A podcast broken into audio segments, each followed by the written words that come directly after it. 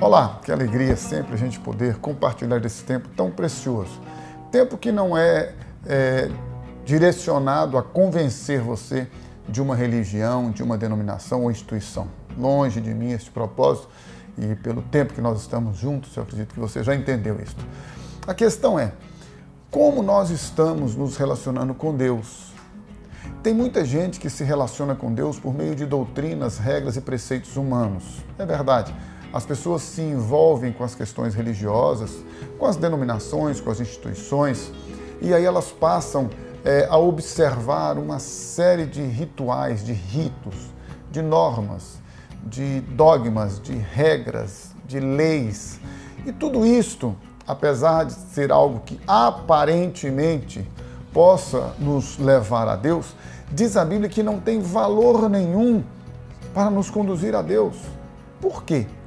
porque Deus já veio a nós. É isto que às vezes falta-nos uma revelação melhor. Não há nada que você e eu possamos fazer para chegar a Deus.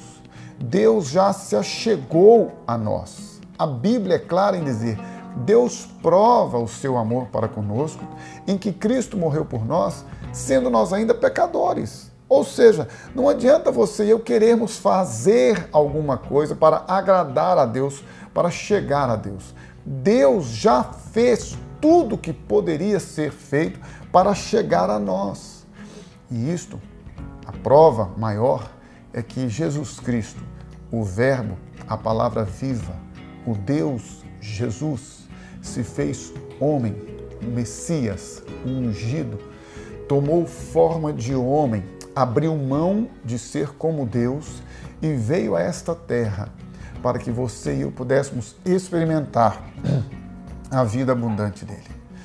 Lembre-se, não é por mérito, não é por força, não é por violência, muito menos por obras, nós jamais vamos chegar a Deus. Deus já se achegou a nós na pessoa do seu Filho Jesus que você e eu podemos fazer? Sim, podemos. É entregar a nossa vida a Ele.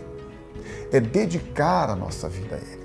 É reconhecer a Jesus, e somente Jesus, como o único Salvador, como o único nome debaixo do céu pelo qual possamos, pelo qual podemos ser salvos.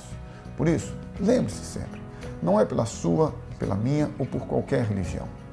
É pela graça Deus enviou seu Filho ao mundo para que todo que nele crer não pereça, mas tenha vida eterna. Renda-se a Jesus, confesse a Ele como seu Salvador, como seu Senhor. E o mais, descansa. Ele fala.